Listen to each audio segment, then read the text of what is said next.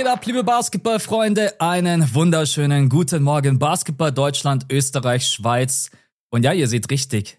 Es ist heute Dienstag, nicht Mittwoch. Das ist eine ziemlich spontane Entscheidung von uns beiden gewesen. Deswegen haben wir das letzte Woche auch nicht kommuniziert.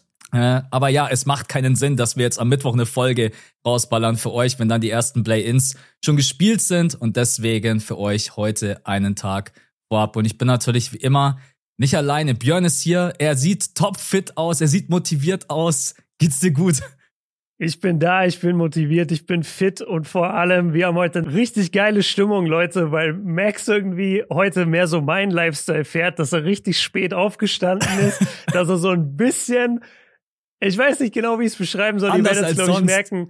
ihr werdet es merken innerhalb des Pods. Also es ist eine geile Stimmung gewesen im Vorgespräch. Vielleicht trägt die sich auch in die in den Podcast rein. Und ja, wir haben heute Play-ins, wir haben Playoffs zu besprechen. Wir sprechen über der, das Saisonfinale gestern. Es ist mhm. so viel passiert. Also ja, wir, wir haben einen geilen Pod heute vor uns. Genau, also für euch noch ganz kurz. Wir haben heute keine Kategorien mit dabei. Wir sprechen dafür über die Spiele von gestern Abend. Wir haben jetzt heute auch mal ausnahmsweise keine Starting Five mit dabei, weil wir gesagt haben, wir sprechen über die ganzen Play-In-Duelle und dann tippen wir auch gleich die erste Runde durch, weil wir uns halt, bis es dann am Wochenende losgeht, auch gar nicht mehr hören. Und deswegen mhm. heute, äh, damit wir keine Zeit verlieren, gehen wir rein und ich sage, ich habe gute Laune mitgebracht, ich sag's yeah. euch. Äh, es war gestern ein verrücktes Saisonfinale, um alle erstmal abzuholen. Ich habe die 19 Uhr Spiele nicht gesehen. Ich habe dann erst zu den 21.30 Uhr Spielen eingeschaltet. War es bei dir genauso? Same, ja. ja. Ich habe tatsächlich äh, in der Zeit nämlich noch trainiert, bin laufen gegangen, hatte so, du kennst es auch, ein Runners High. Mhm. Weißt du, wo du einfach dann ohne Ende laufen kannst, ja. weil es dich irgendwie so kickt. Und, und das hatte ich und das habe ich ausgenutzt, danach noch dann trainiert in der Wohnung und erst dann äh, so gegen 22 Uhr habe ich erst wirklich eingeschaltet und habe dann äh, ja viele, viele der 21.30 Uhr Games halt geguckt. Mhm. Vor allem mit äh, Augenmerk dann auf Wolves gegen Pelicans und Clippers Suns. Und, ja. und Lakers, Lakers Jazz. Das waren so die drei Spiele, die ich die meiste Zeit eigentlich geguckt habe. Ja, man muss auch sagen, ich habe es ein bisschen mitbekommen von der Community. Viele haben gesagt, hey, die 19 Uhr Spiele, boah, Alter, was ist das? Also, wir haben, wir haben gestern auch einen äh, Patreon-Pod aufgenommen. Wir beide haben immer spaßeshalber gesagt, hey, ich glaube, wir beide würden auf jeden Fall auch ein paar Minuten bekommen. So irgendwie ja. 0 von 3 oder sowas gebe ich dir auch. Nee, aber letztendlich waren dann eigentlich nur äh, die Westduelle interessant, weil das Play-In im Osten stand eh schon fest. Und die Standings auch, es konnte sich gar nichts mehr verändern. Also die haben dann im Endeffekt auch wirklich alle echten drauf gegeben. Michael Bridges. Aber man muss sagen, Max, mhm. bevor du über Michael Bridges sprichst, einer hat keinen gegeben. Einer kam da rein, so motiviert, als wäre es sein erstes NBA-Spiel ever. Ja. Und das war der 42-jährige Udonis Haslam. Yes der Dreier gesplasht hat, der einen alley gestopft hat, wo ich dachte, die ganze Halle explodiert in Miami. Ich ja. glaube, am Ende 24 Punkte gemacht. Du hast es gesagt oder geschrieben, so, ey, Udonis Haslam ist komplett ready für die Playoffs. Was ein geiler Moment. Also, wer, wenn man ein Spiel geguckt hat, dann glaube ich Heat gegen die Magic, weil das muss so gebockt haben. Ja, Udonis Haslem, ja, ich habe dann gehofft, es versteht hoffentlich jeder. Ich habe überlegt, ob ich in Klammern Ironie dahinter schreibe, habe ich mir gedacht, ey, Nein, wer, wer, das nicht, wer das nicht versteht. Aber stell dir jetzt mal vor, im Play-In plötzlich steht er einfach in der Starting Five neben Bam. Sagt ja, ey, aber was echt krass ist, was echt krass ist, in dem Alter noch so in Shape zu sein. Also, mhm. obwohl der ja jetzt seit fünf Jahren, sechs Jahren, ich habe ich hab keine Ahnung, wann Udonis Haslem wirklich sein richtiges Competitive äh, Game hatte. Aber noch so in Form zu sein, much respect. Ja. Ich wünschte ganz ehrlich, ich wäre so in Shape. Also das ja, ist äh, krass. Ja. Und es ist, es ist echt schade. Also ich war richtig so ein bisschen traurig, weil er wird in den Playoffs höchstwahrscheinlich keine Einsatzzeit bekommen. Mm -mm. Und das heißt, es war jetzt wirklich dann das offiziell letzte Game von UD und damit geht auch eine Ära vorbei, damit geht ein Meme irgendwie vorbei, so ein mhm. kleiner Insider-Joke in der Basketball-Community ist damit vorbei.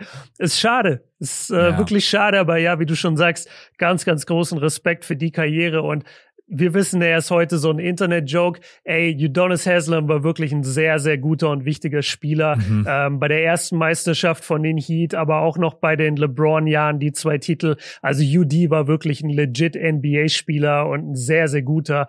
Ähm, und dann halt ja, wie du schon sagst, so sechs Jahre lang eigentlich nicht mehr NBA-ready, aber er war trotzdem im Team als Leader, als Vorbild. Ähm, ja, geile, geile Karriere, cool für ihn.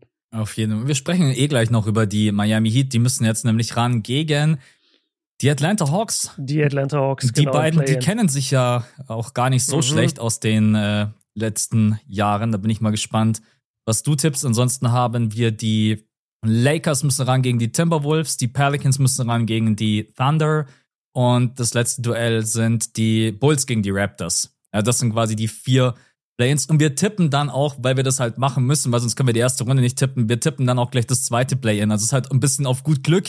Wenn wir halt das erste Play-in falsch tippen, dann ist logischerweise unser zweiter Tipp natürlich auch irgendwo für den Arsch. Aber das Risiko müssen wir jetzt ja. heute einfach äh, eingehen. Übrigens, Leute, ähm, wir haben zusammen eine Gruppe, NBA Undrafted. Kommt da gerne rein. Bracket Challenge. Äh, wir sind da schon, ich glaube mittlerweile, ich habe über 3000 habe ich gesehen, gell?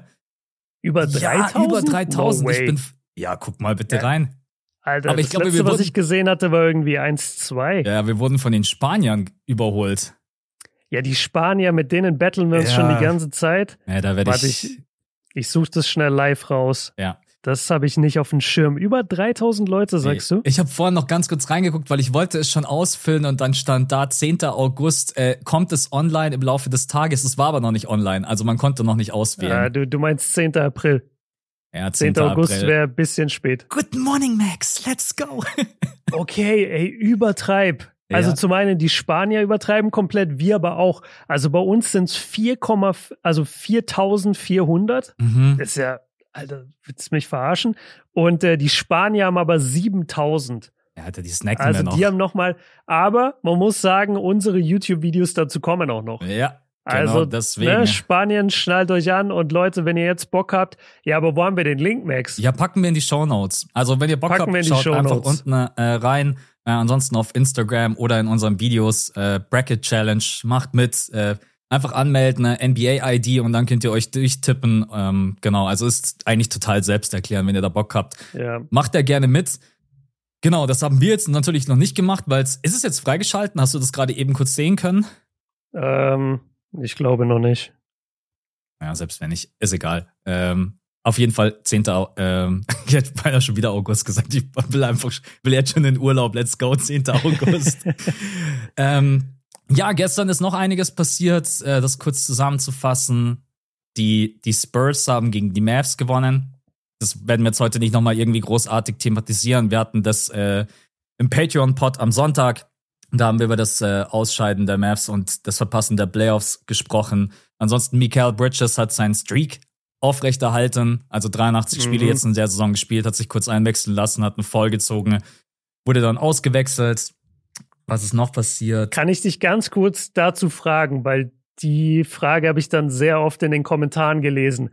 Was soll das dann eigentlich? Also, ist es nicht einfach Stat-Padding? Oder ist es nicht einfach dann irgendwo Betrug der Statistik, weil du willst, dass die Leute auf deine Karriere gucken und sagen, boah, krass, Mikel mhm. hat nie ein Spiel verpasst, guck mal, wie einsatzfähig der war spielt dann aber ja gar nicht in dem Spiel, sondern lässt sich für vier Sekunden, steht er auf dem Feld, fault, damit er im Statistikbogen auftaucht, wird ausgewechselt, ciao. Ist ja. es dann nicht ein Betrug an der Statistik, ohne jetzt, ohne Wertung von mir, ohne dass ich McKelly in die Pfanne hauen will? Aber ich, ich habe es mich schon auch gefragt. Ich dachte mir so, ja, okay, aber die Statistik besagt doch, du bist immer da und spielst, aber du hast gar nicht gespielt. So, was mhm. soll das dann? Ich habe mir da heute echt auch Gedanken gemacht, auch im Bezug auf die nächste Saison mit dieser 65-Spiele-Grenze.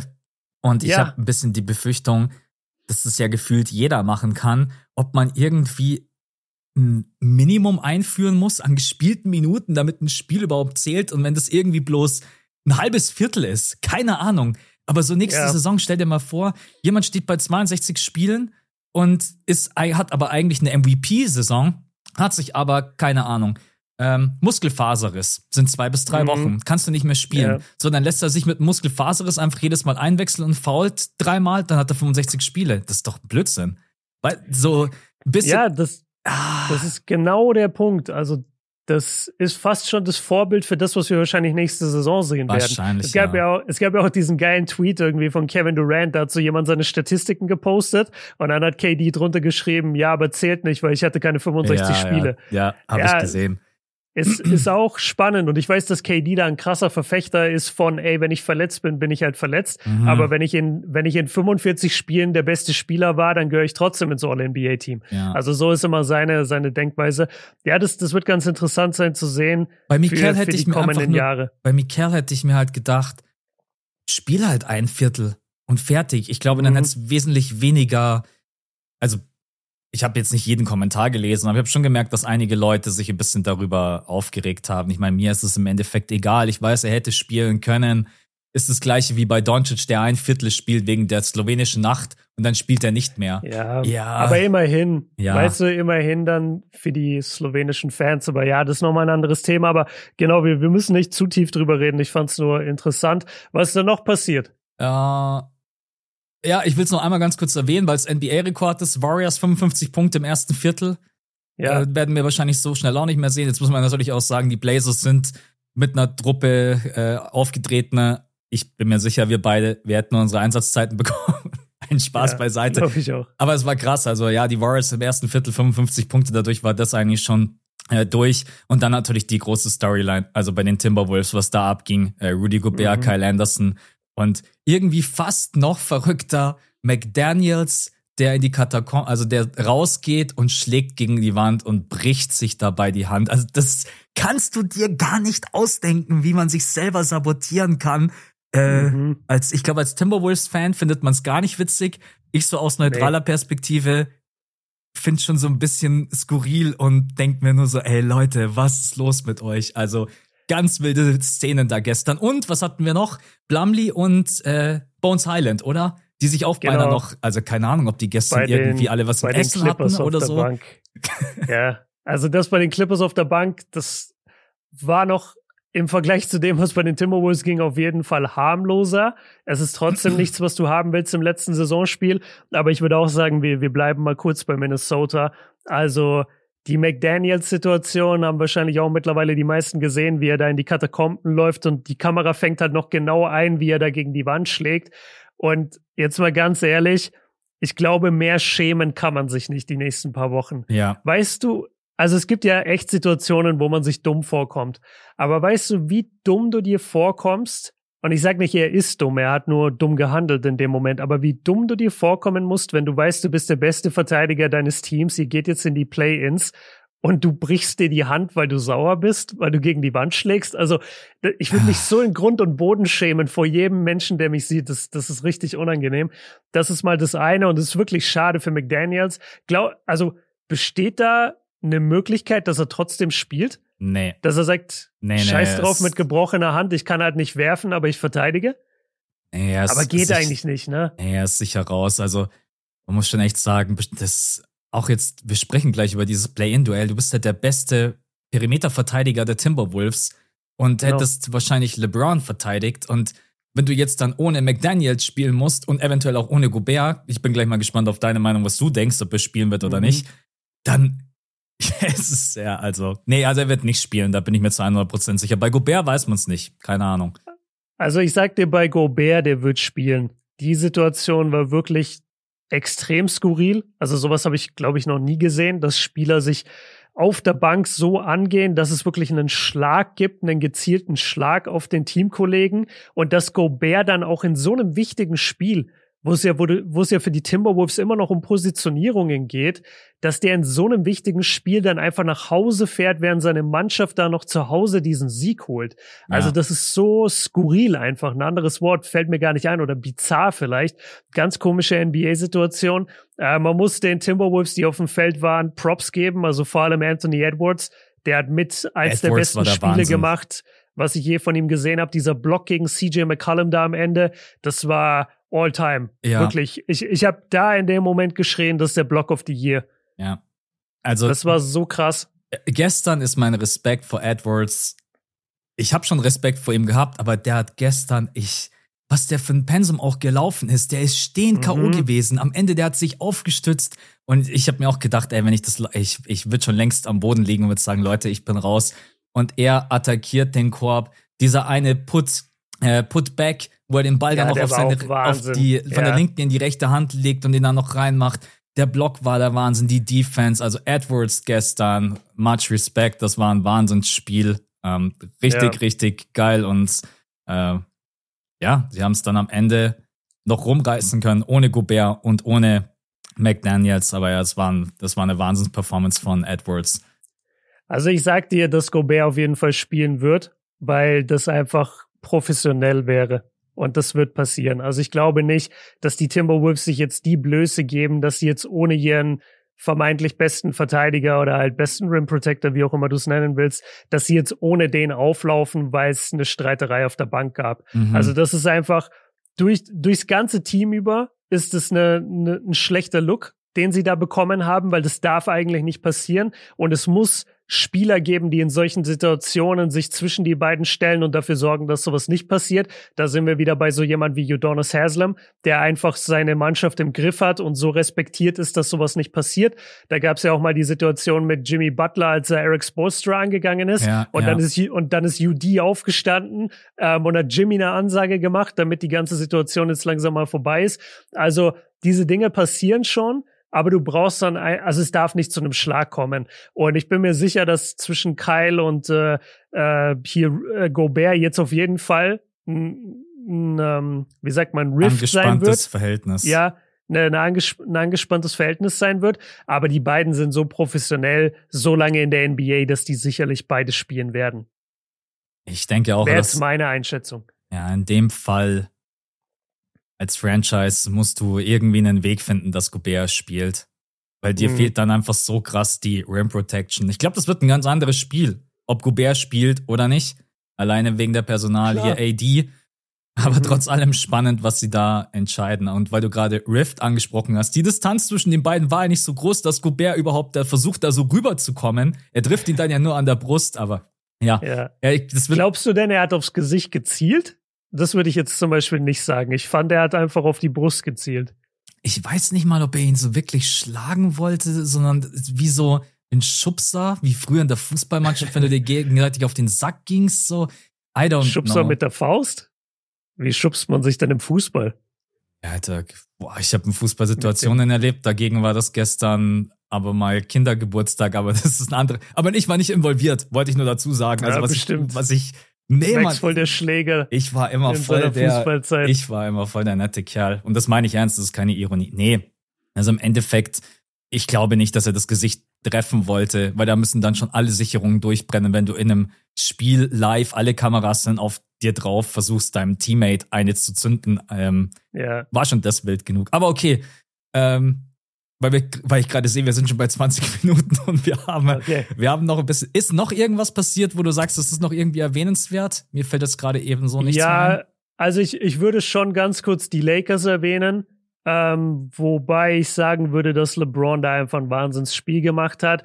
Mhm. Natürlich irgendwie gegen die C-Mannschaft auch von den Jazz, deswegen so geil war es jetzt nicht von, von der wie soll ich sagen, vom Talent her auf der Gegenseite. Aber als LeBron dieses Spiel dazu gemacht hat, immer wieder von oben von der Dreierlinie und dann am Ende dieser tiefe Dagger, das war schon sehr beeindruckend. Und dafür finde ich verdienter Props. Das kann man ruhig mal erwähnen, dass LeBron einfach ein geiles Spiel gemacht hat. Und ich würde noch erwähnen, dass die Clippers die ganze Zeit mit den Suns so gespielt haben, dass sie immer so ein bisschen selber abschätzen wollten, so, okay, gewinnen jetzt gerade die Lakers, ja, dann ist vielleicht besser, wenn wir verlieren, oder ja, wenn die ja. Pelicans gerade gewinnen, dann ist vielleicht besser, wenn wir gewinnen.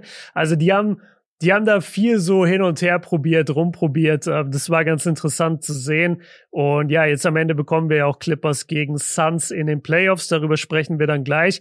Aber ich glaube, sonst können wir das Regular Season Thema abhaken. Ich glaube, mehr war dann gestern nicht mehr. Es war einfach cool. Ja. Weißt, es hat einfach Bock gemacht. Das war geil, vor allem halt für uns mit der Uhrzeit. Und du konntest so viele NBA-Spiele gucken, dauernd hin und her springen. Das war schon nice. Auf jeden Fall, besonders die späten Spieler haben dann Bock gemacht und jetzt, äh, ja, genau. Play-In. Genau. Von Dienstag auf Mittwoch geht's los und dann am Wochenende.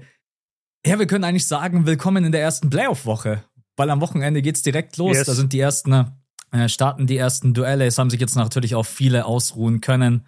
Äh, vor allen Dingen unter anderem die Top-Favoriten, äh, die Bucks, Celtics, Sixers, Nuggets, äh, und so weiter und so fort. Kings, Grizzlies, sie haben natürlich jetzt alle dann ihre ja. ganzen Stars geschont. Okay, bevor wir weitermachen, äh, wir müssen heute was da die letzten Tage passiert ist auf Patreon, äh, ist echt richtig, richtig krass. Wir müssen uns bei allen bedanken und das wollen wir auch. Deswegen fange ich mal an.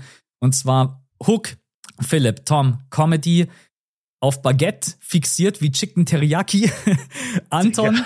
Anton, Andy, Ruben, Tim Anthony Towns, Edris, äh, Art, Artloy, Henry, hm. LeBjörn James. Äh, Grüße gehen raus. Michael, Robert, Lennart und dann, ich hoffe, das ist dein Ziel, dass man es so ausspricht, Vitamin C.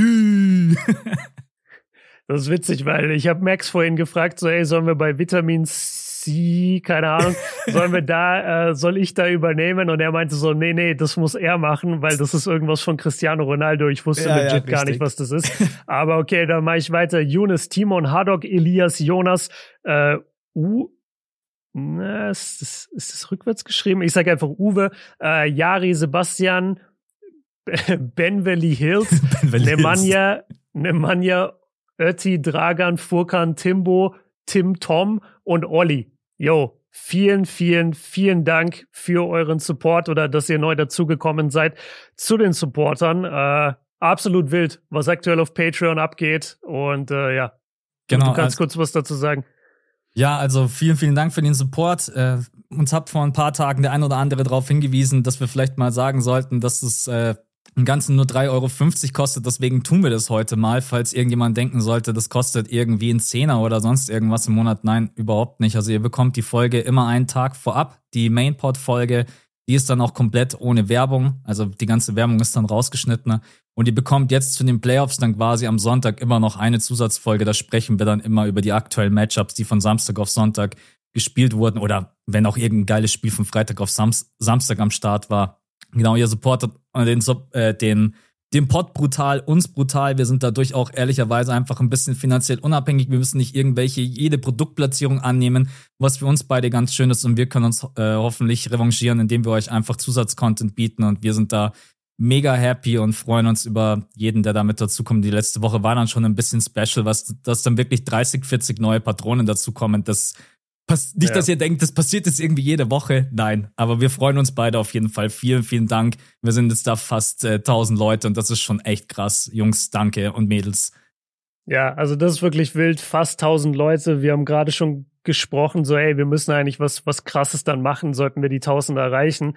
Und das ist nicht so abwegig mittlerweile, dass das jetzt in den Playoffs zustande kommt. Deswegen Shoutout jetzt schon mal. Danke an alle, die da sind und äh, an alle, die jetzt noch dazukommen. Und in den Playoffs muss ich sagen, lohnt sich halt auch krass, weil wir werden natürlich auch jede Woche zwei Folgen droppen und natürlich recorden wir dann auch Sonntagmorgen und besprechen da dann Spiele, die vielleicht von Samstag auf Sonntag waren ähm, oder insgesamt am Wochenende. Und wenn wir dann erst wieder am Dienstag aufnehmen für den Mainpod am, am Mittwoch, dann sind es schon wieder ganz andere Spiele. Also ihr bekommt einfach wirklich sehr, sehr viel Content und wirklich viel Playoff-Analyse, wenn ihr da Bock drauf habt. Deswegen, ähm, ja, ist in den Shownotes unten oder überall da verlinkt. Ähm, wir packen es auch immer in die Insta-Story an dem Tag, wo der Pod droppt. Und ja, einfach großes Dankeschön an alle, die, die dabei sind. Dem ist nichts mehr hinzuzufügen. Dann können wir endlich rein starten mit dem äh, Play-In. Hast du einen Wunsch? Wo fangen wir an? Osten oder Westen? Na, ich würde Osten anfangen, weil ich glaube, Osten geht vielleicht einen Ticken schneller. Ja, können wir, ja. können wir gerne machen. Bulls gegen Raptors als erstes Duell? Oder willst du ähm, erst mit 7-8 ähm, anfangen, dass wir einen ja, schon mal durchschicken können? Genau, ich habe mit 7-8 angefangen. Äh, die Heat sind auf der 7, die Hawks sind an der 8. Ich habe es mir mal angeguckt, also das direkte Duell ging 3 zu 1 in der Saison für die Heat. Ähm, die Heat über die Saison strugglen mit der Offense und die Hawks über die Saison strugglen mit der Defense. Ja. Das ist eigentlich so ein bisschen diese Story jetzt, finde ich, von dem Matchup. Ähm, ich finde, ich habe es so zusammengefasst, ich finde, die Hawks sind talentierter, aber die Heat sind abgezockter, irgendwie ekliger zu spielen und vor allem, sie wissen ganz, ganz, ganz genau, wie man Trey Young aus einem Spiel nimmt. Und deswegen habe ich eigentlich relativ easy die Heat vorne, weil ich glaube nicht, dass die Hawks mir in dieser Saison was gezeigt haben, wo ich sage, sie gewinnen so ein Duo-Die-Spiel gegen die Heat, zumal die Heat einfach genau wissen, wie sie Trey verteidigen müssen. Und für alle, die da einen Reminder brauchen, letzte Saison Warte, habe ich das jetzt zugemacht? Ich bin so ein Lappen. Okay, warte, ich finde das. Trey hat die letzten Spiele gegen die Heat um die 30 Prozent aus dem Feld geschossen. Also genau, genau, das ist das eine. Aber ich, ich suche eigentlich, jetzt muss ich es doch nochmal aufmachen. Sorry dafür, Leute. Ich suche eigentlich, was er letzte Playoffs gegen die gemacht hat. Und das war auch unterirdisch. Also letzte Playoffs, ihr erinnert euch, da haben sie ihn komplett rausgenommen. Genau, jetzt habe ich es hier. Er hat Trey Young, ja, wir reden hier von Trey Young, der hat 15 Punkte im Schnitt gemacht, bei 32 Prozent aus dem Feld und 18 Prozent Dreierquote. Also die, die haben den einfach zerstört. Und ich glaube, dass sie es dieses Jahr genauso machen werden. Ich sage nicht, dass Miami ein super Team ist oder unschlagbar ist, aber ich glaube, in dem Play-In äh, wird es ganz klar an die, an die Heat gehen. Ja, und leider hat Trey Young auch in der Saison halt gezeigt, dass diese dieser Punkt Effizienz immer noch ein Riesenthema ist. Also es war wieder eine mhm. ineffiziente Saison. Ähm, ich liebe sein Playmaking, ich mag seine Assists, also er hat auf jeden Fall offensiv seinen Wert. Aber die Miami Heat wissen, glaube ich, ganz genau, wie man die Atlanta Hawks bespielt. Und deswegen will ich das jetzt nicht irgendwie ausdehnen. Du hast alles gesagt. Ich bin mir ziemlich sicher, die Miami Heat haben da eigentlich alle Argumente auf ihrer Seite und werden dann an der sieben durchgehen. Genau, ja. und dann haben die Atlanta Hawks die Chance, als Verlierer gegen neun oder zehn sich ja immer noch äh, für die Playoffs zu qualifizieren. Das würde dann übrigens bedeuten, mhm. die Miami Heat spielen gegen die Boston Celtics. Auch das ist sicherlich äh, ein geiles genau, Duell. Das, das können wir dann gleich tippen, wenn wir so in die ganzen Serien gehen. Aber jetzt würde ich sagen, machen wir erst noch 10 und 9. Das ist dann Bulls gegen Raptors. Ich habe gerade Heat Hawks gemacht. Dann mhm. sag du mal was zu Bulls Raptors. Ja, ich muss sagen, die Saison der Bulls hat mir eigentlich nicht so wirklich gefallen, außer die letzten Wochen. Die haben sich in den letzten mhm. Wochen echt gefangen. Und das ist auch ein bisschen ein Tipp aufgrund dieser letzten Wochen. Äh, die Defense sah verbessert aus. Ich glaube einfach auch vom Shotmaking her mit Zach Levine und DeMar DeRozan hat man vielleicht ein bisschen mehr Erfahrung, ein bisschen mehr Offensivpower auf dem Feld. Und ich will auch das gar nicht irgendwie zu groß machen. Ich glaube, das wird ein super enges Duell. Ich habe mir vorhin auch die Matchups der beiden angesehen. Ich glaube, das war immer sehr, sehr eng, wenn die gegeneinander gespielt haben. Aber ich habe das Gefühl, dass die Bulls einen kleinen Ticken aktuell vielleicht auch eine bessere Form haben und die Form vielleicht mhm. mitbringen in dieses Duell. Und deswegen gehe ich in dem Fall mit dem Underdog, wenn man das so sagen möchte, also dem Zehntplatzierten, mhm. und würde sagen, dass die Bulls sich in diesem Duell dann durchsetzen und dann spielen die, für mein Empfinden, gegen die Atlanta Hawks. Gehst du mit oder, oder nimmst du die Raptors? Ich habe ehrlich gesagt bei dem Matchup einfach keinen Favoriten. Also das direkte Duell ging 2 zu 1 für Toronto aus.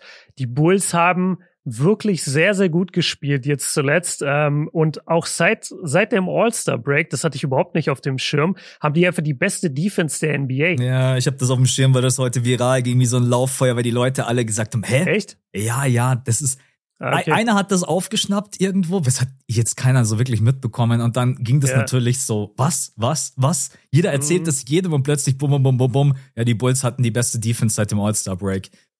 Okay, ich kann ganz ehrlich sagen, Hand aufs Herz, ich habe es nicht gewusst, dass das viral gegangen ist. Ich habe es selber rausgesucht und äh, habe mich eigentlich nur deswegen gewundert, weil ich habe so geguckt, so Top 10 Defense, äh, beste Defense mhm. und habe ich dauernd gesucht, weil ich habe das bei den Cavaliers eigentlich geresearched und dann war ich so, wo sind denn die Cavs, wo sind denn die Cavs? Okay, die Cavs sind an der 6. Das hat mich schon mega verwundert und dann gucke ich hoch, wer ist denn dann die 1, die Bulls? und äh, deswegen wollte ich das unbedingt Deswegen wollte ich das unbedingt im Pod droppen. Ich hatte eine Umfrage gemacht bei Instagram, da war es 51 zu 50 oh, oder krass. 51 zu 49, sorry, äh, für die für die Raptors. Es ist wirklich super eng. Ich glaube, die Fanbases wissen es auch nicht.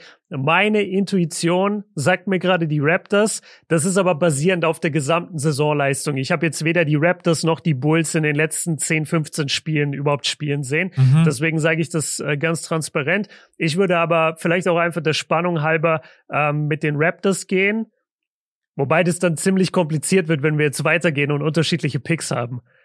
Oder? Mm, Weil ja, dann müssen kommt, wir jetzt wir müssen, unterschiedliche Play-in-Matchups auch tippen. Es kommt dann halt drauf an, was wir, wenn wir jetzt dann beide sagen, äh, dass sich die Hawks durchsetzen in dem zweiten Duell, dann ist wieder alles gut. Ach so, stimmt. Ja, dann mache ich es mir leicht. Ich sag, die Hawks gewinnen das zweite Duell. Ich, also ja, würde ich tatsächlich auch. sagen. Ja, ja ich, ich glaube, dafür auch. sind sie zu gut. Dafür sind sie zu gut, als dass sie zum einen zweimal hintereinander verlieren gegen so ja durchschnittliche Teams und ich glaube, dass äh, da dann trotzdem genug Feuer ist, genug Offensivpower, dass man so eine Bulls Offense zum Beispiel einfach outscored. Mhm. Also ganz ehrlich, ähm, Nummer 24 in der Offense, die Bulls, die Hawks. Was haben die? Eine Top 10 Offense genau seit äh, ja schon einer langen Zeit. Also ich, ich glaube, ich würde mit den Hawks gehen und auch gegen die Raptors gehe ich mit den Hawks. Die Hawks müssen sich eigentlich durchsetzen, sonst ist das so eine verkorkste Saison. Also wenn du nicht ja. mal die Playoffs. Klar, willst du jetzt unbedingt in der ersten Runde, wenn die Tipps so kommen, wie wir sie jetzt beide hier gerade eben prognostizieren, willst du gegen die Bucks spielen? Nee, willst du bestimmt nicht. Aber du willst natürlich die Playoffs erreichen. Ähm, ich glaube nur, dass die Raptors, da wäre wahrscheinlich dein Tipp schwieriger zu bespielen. Ich glaube, die Raptors wären für die Atlanta Hawks schwieriger zu bespielen als die Bulls. Aber ja, das ist natürlich Zukunftsmusik. Also wer von beiden sich da durchsetzen wird. Deswegen sagen wir die Heat an der 7 und die Atlanta Hawks an der 8, oder? Ja, ja, sagen wir jetzt einfach mal, Leute, wenn sich die Bulls oder die Raptors durchsetzen, ey, cool für sie. Kann ich passieren. glaube, das ändert dann, ich glaube, das ändert dann aber letztendlich auch nichts daran, wie die erste Runde ausgehen würde, weil wenn wir die jetzt im Osten mal durchtippen, dann hätten wir die erste Serie wäre dann Bucks gegen Hawks, also das ist eins gegen acht, so wie wir es gerade ausgespielt haben. Und also ohne, dass ich jetzt hier überhaupt die Bucks-Brille aufsetzen muss, ich sag, das ist in fünf Spielen durch. Ja, ja, also da müssen die Bucks schon ein Game irgendwie, keine Ahnung, gar keinen Bock haben. Ja, ne? also ein Sweep ist schon schwer. Man, man überschätzt, glaube ich, oft, wie, wie, nee, man unterschätzt, wie schwer ein Sweep sein kann. Du musst halt mhm. auch zweimal auswärts gewinnen.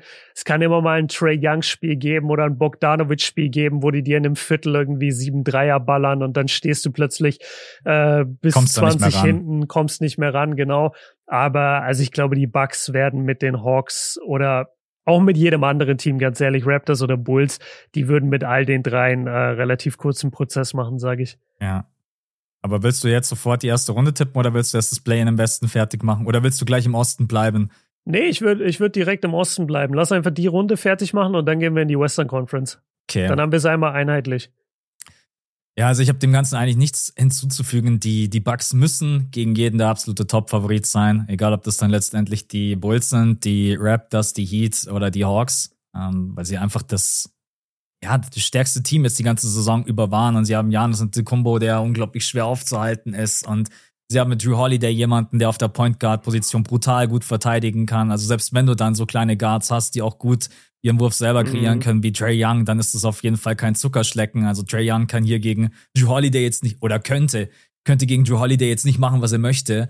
Ähm, und so ja, auch gegen Javon Carter ist unangenehm. Grayson Allen ist super unangenehmer Guard-Verteidiger. Und dann stehen da hinten halt immer die Bigs. Also, das wird sehr, sehr schwer für Genau, Trey. da kommen so Leute wie John Collins, Clint Capella, die kommen dann auch nicht so zum Zug, wenn da einfach Janis den Raum verteidigt als Help-Defender oder ein Brook Lopez am Korb. Also das ja. fällt, da fällt, da fehlt mir jede Fantasie, wie die Hawks Offense das irgendwie überstehen soll. Deswegen mache ich das auch kurz. Ähm, ich überlege gerade, wenn man jetzt dann in die Bracket Challenge reingeht, man muss ja immer genau tippen. Mhm. Das ist halt die Frage, tippst du auf so ein Dre Young, DeJounte Murray Game, wo beide vielleicht mal irgendwie komplett durchdrehen? Ich tippe irgendwie auf ein Bogdanovic Game. Ich sag, dass Bogdanovic ein krasses Game hat. Ich sag, Bogdanovic in der Serie trifft 35 Prozent aus dem Feld. Äh, Boah. ja, ich, ähm, ich sag 4-1. Könnte auch ein 4-0 sein. Ja, okay, ich sag ja, 4-1 ist dann natürlich ist dann immer ein bisschen tricky, wenn man wirklich versucht, alles richtig zu tippen und darum geht's ja in der Bracket Challenge, wenn man dann auch Punkte bekommt, wenn man es genau tippt, ähm, dann muss ich irgendwie, ja, dass sie ein Heimspiel gewinnen, die Atlanta Hawks, genau. Mhm. Okay, dann wäre das zweite Duell die Celtics gegen die Miami Heat. Und da hatte ich schon ein bisschen eine hitzige Diskussion auch auf Twitter und auf Insta, weil ich meinte, dass weder die Bucks noch die Celtics Bock haben auf die Miami Heat. Das wurde mhm. dann aber so ein bisschen aufgefasst, wie dass die Heat eine Chance hätten. Das meine ich damit mhm. aber gar nicht. Es geht einfach darum, dass es manche gibt, die da, es gibt manche Teams, die von der Intensität her so eklig zu bespielen sind. Und die Miami Heat sind so ein Team. Ich als Philly-Fan habe die ganze Zeit gesagt, ich hätte gar keinen Bock auf dieses Team, weil die hängen sich wirklich rein. Jimmy Butler kann komplett unangenehm sein. Wenn Jimmy Butler zum Rücken, mit dem Rücken zur Wand steht, dann pusht ihn das erst so richtig zum Limit, dann dreht Jimmy Butler wieder komplett am Rad. Ähm, deswegen geht es eigentlich nur darum, dass du in der ersten Runde leichtere Gegner haben könntest, als jetzt die, die Miami Heat. Die Boston Celtics müssen aber Top-Favorit sein. Sie haben das tiefste Team, sie haben die gefährlichste Flügelzange der gesamten NBA mit äh, Jalen Brown und Jason Tatum. Sie haben genügend Rim Protection. Sie haben Du hast es letztens gesagt, ey Leute, kommt mal klar, zweitbeste Offense, zweitbeste Defense, bestes Net Rating. Mhm. Wir haben die letzten Wochen wenig über die Celtics gesprochen. Die sind für mich das Team to beat. Ich, die, die Bucks sind unglaublich stark. Die Celtics, ich glaube, du hast es sogar am Sonntag gesagt, die Celtics sind anpassungsfähiger. Ich bin mir zu 100% mhm. sicher, dass du das genauso gesagt hast. Und ich glaube, ja. das trifft auf den Punkt. Also die Celtics setzen sich durch, das erstmal nur ganz kurz vorweg. Und dann ist die Frage, wie viele Spiele gebe ich den Heat? Vielleicht können wir das irgendwie gemeinsam versuchen herauszubekommen. Ein Spiel, ja, zwei Spiele? Genau. Ich wollte gerade anfangen, ich wollte gerade anfangen zu übernehmen. Also für mich ist es auch genau die Schwelle so 1,5 Spiele. Sind sie da drüber oder drunter? Das ist mhm. so schwer, weil mit 4-1 denkst du eigentlich, nee, da sind die Heat einen Ticken besser. Ja. Aber 4-2 bist du dir dann auch nicht sicher. Also ich, ich, bin, ich bin total bei dir. Ich kann dich da total backen in dem, was du gesagt hast. Die Heats sind so unangenehm zu spielen. Und die Heats sind auch so eine Mannschaft, da interessiert es mich immer ganz wenig nur, was die in der Regular Season machen, weil ich weiß, dass die Abfuck sein werden in den Playoffs für jeden Favoriten. Die sind super, super gut gecoacht. Die sind super tough. Ähm, nicht, nicht jetzt von ihrer Defense per se auf allen Positionen, aber die, die fighten, die kämpfen, die, die hasseln nach jedem Ball. Diese Heat Culture, die kommt nicht von ungefähr. Und die siehst du halt vor allem in den Playoffs. Und ein Jimmy, ein Bam, das, das sind eklige Spieler, mit denen du erstmal klarkommen musst. Und äh, ich bin so froh, dass die Bucks nicht in der ersten Runde gegen Miami ran müssen, sondern eins von den anderen Teams bekommen. Oder höchstwahrscheinlich Miami kann natürlich auch verlieren und dann, und dann müssten wir erstmal sehen. Aber um es kurz zu machen, also für mich ist es ein 4-2 ich sag 4-2 für die Celtics. Ähm, und das hängt auch so ein bisschen davon ab, natürlich, wie viel wir jetzt Robert Williams sehen oder nicht. Mhm. Ja. Na, das ist halt so eine Komponente, wo du nie genau weißt, bei den Celtics wird er alle Spiele machen, wird er nicht alle Spiele machen. Ähm, ja, natürlich sind die Celtics mit Abstand das bessere Team. Ganz klar, viel tiefer, viel, nicht routinierter, aber viel stärker einfach auf so vielen Positionen. Aber die Heats sind eklig, Mann. Die Heats sind eklig und äh, ich glaube, ein 4-2 ist ist fair und wird dem gerecht. Ich glaube auch, es wird eine 4-2. Vor allen Dingen, wenn ich auch so ein bisschen mit einbeziehe, die letzten Playoffs, das waren 4-3, es war unglaublich eng. Dann, mhm. ich weiß, die Offense der Heat in dieser Saison war wirklich nicht gut. Ich will jetzt nicht sagen katastrophal, aber es war natürlich weit davon entfernt, äh, dass man da die eigenen Ansprüche erfüllt. Aber die Defense war halt trotz allem immer solide und gut. Und es kommt in den Playoffs einfach viel, viel mehr auf die Defense an, besonders im, in den Half-Court-Sets. Und ich glaube, dass die Heat da einfach, wie du gerade gesagt hast, auch von Eric Spoelstra einfach gut gecoacht sind. Äh, die wissen schon ungefähr, wie man gegen die Celtics spielen kann. Deswegen schaffen sie es trotzdem nicht, aber ich glaube, 1,5, das ist wirklich das Ding. Und ich sag auch, die Heat sind zu gut, um dass sie sich in 4-1 wegklatschen lassen, also in 5.